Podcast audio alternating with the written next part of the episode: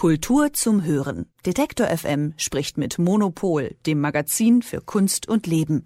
Jede Woche bei Detektor FM. Erster Donnerstag im neuen Jahr und dementsprechend gibt es auch zum ersten Mal im Jahr 2023 unsere Kulturthemen der Woche. Und da wird heute, wie es sich ja fast schon traditionell gehört, mal ein bisschen vorausgeblickt. Was können wir von diesem Jahr so kulturell und künstlerisch erwarten? Das bespreche ich jetzt mit der Chefredakteurin des Monopolmagazins für Kunst und Leben, Elke Buhr. Schönen guten Morgen. Guten Morgen. Elke, wir haben ja schon vor zwei Wochen bei unserem letzten Gespräch im vergangenen Jahr über ein paar konkrete Ausstellungstipps gesprochen fürs kommende Jahr. Das könnt ihr natürlich auch nochmal alles nachhören auf allen gängigen Plattformen. Aber Elke, Heute schauen wir ein bisschen mehr auf das große Ganze drumherum. Wie ist denn so deine generelle Wahrnehmung für 2023? Was wird sich in diesem Jahr ändern? Was wird vielleicht anders als im letzten Jahr? Es ist auf jeden Fall natürlich nicht mehr das erste Jahr nach der Pandemie. Also das vergangene Jahr war ja äh, davon geprägt, dass einfach alle Sachen, die ausgefallen waren, dann plötzlich auf einmal stattgefunden haben. Es gab Venedig, Biennale, Documenta und so weiter. Es war total viel los und alle haben sich erstmal so richtig reingeworfen in diese ganzen Großevents. Ähm, Im nächsten Jahr gibt es jetzt überraschenderweise gar nicht so viele Großevents. Also man denkt fast so, Hö, was ist denn da los? Also es gibt irgendwie gerade, es gibt die äh, Architekturbiennale in Venedig, aber die hat nicht diese Strahlkraft, die die Kunstbiennale für uns hat. Ähm, das heißt, es gibt so keine großen Biennalen. Es gibt dafür aber äh, wichtige und große und schöne Museumsausstellungen. Ähm, also ich hatte das schon gesagt. Das Interessante dabei ist, dass es äh, ganz viele Einzelausstellungen von Frauen gibt. Also es gibt zum Beispiel Jenny Holzer in Düsseldorf, äh, Ethel Adnan in Düsseldorf, ähm, Nicole Eisenman in München. Dann im Februar geht's gleich los mit Niki de Saint-Phal in Frankfurt am Main. das heißt, dass so ganz selbstverständlich die die großen Einzelausstellungen jetzt ganz oft von Frauen äh, ähm, äh, betrieben werden, äh, bespielt werden. Und das finde ich irgendwie ganz gut. Ähm, ansonsten bin ich total gespannt darauf, wie die Museen überhaupt sich so aufstellen, weil ähm, natürlich durch die Pandemie äh, sind ja, hatten die natürlich auch finanzielle Einbußen, äh, die Energiekosten sind gestiegen und so weiter.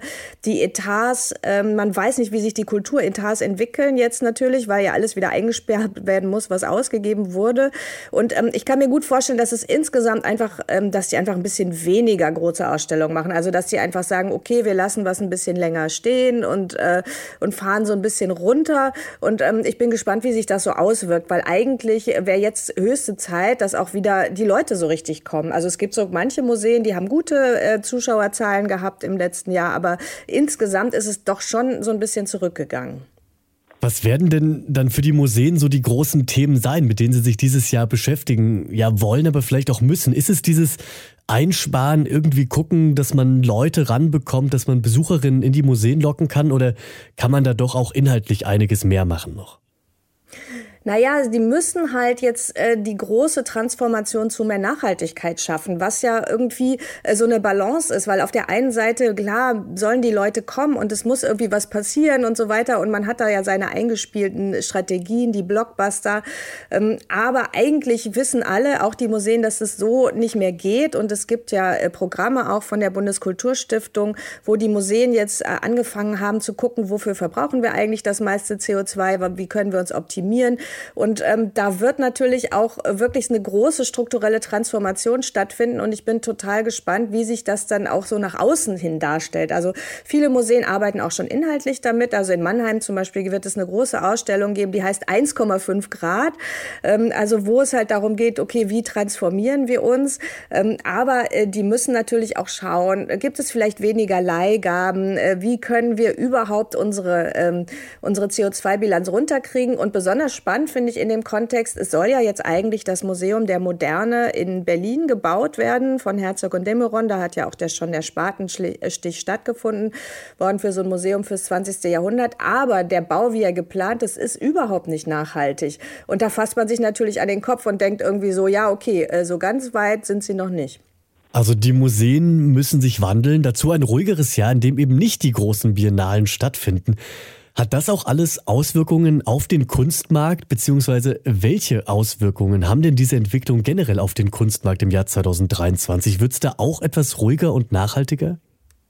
Ja, das ist eben die große Frage. Also der Kunstmarkt, äh, gerade der Auktionsmarkt mit den großen, ähm, äh, hochpreisigen Sachen, der läuft ja so ein bisschen gegenläufig zur restlichen Wirtschaft immer. Das heißt, äh, wenn zum Beispiel Aktienkurse runtergehen und so weiter, dann gibt es eine Kapitalflucht in die Kunst.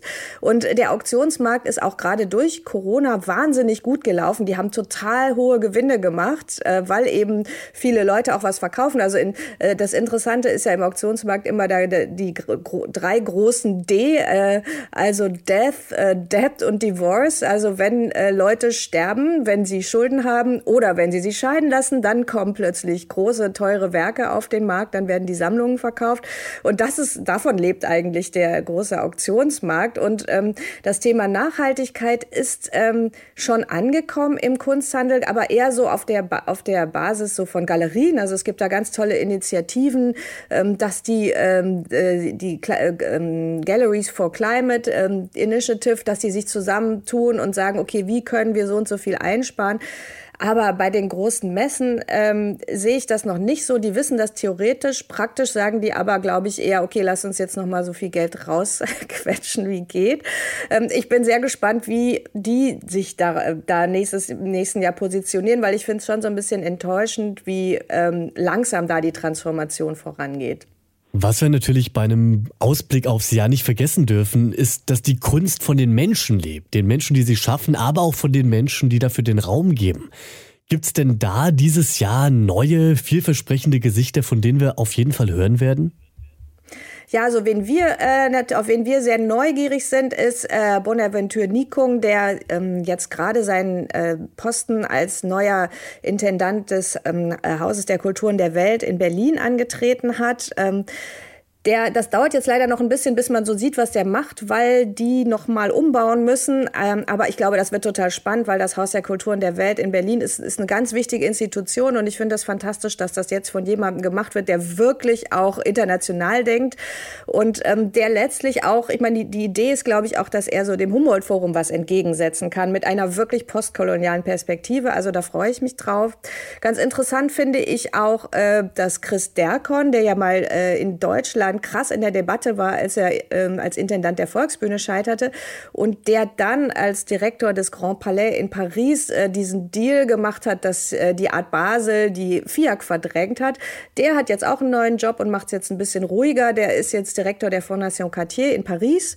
Ähm, das ist so eine private Institution. Da kann er jetzt bis übers Rentenalter äh, mal ganz gemütlich seine schönen, äh, gut ausgestatteten Ausstellungen machen. Und ähm, ganz spannend finde ich auch Stefanie Rosenthal, die ist aus Berlin Berlin leider weggegangen vom Gropiusbau und die macht jetzt das Guggenheim Abu Dhabi, was es als Haus noch gar nicht gibt, aber was sie jetzt da praktisch aufbaut und äh, man kann irgendwie dem, äh, man kann ja äh, dem natürlich kritisch gegenüberstehen, ob man da jetzt ein Museum in Abu Dhabi machen muss, aber äh, ich finde es interessant, weil sie einfach dadurch, einen, ähm, glaube ich, einen ganz neuen Blick auf die Region hat und man dann praktisch da auch so eine Verbindungsperson hat, die einem da viel erklären kann. Darauf freue ich mich auch. Und die Art Basel hat einen neuen Direktor, Noah Horowitz, ähm, äh, der jetzt diese, dieses ganze, diesen ganzen Konzern äh, in die Zukunft führen muss. Und äh, auch mit dem muss ich unbedingt mal sprechen und ich bin sehr gespannt. Also wir müssen hier ein bisschen zum Ende kommen, aber Elkes Liste hätte jetzt wahrscheinlich noch wer weiß wie viel weitergehen können. Also es gibt einige Sachen, auf die wir uns freuen können im Kunst- und Kulturbereich im Jahr 2023. Das waren gerade die Einschätzungen von Elke Buhr, der Chefredakteurin des Monopolmagazins für Kunst und Leben. Elke, hab vielen Dank. Gerne. Kultur zum Hören. Detektor FM spricht mit Monopol, dem Magazin für Kunst und Leben.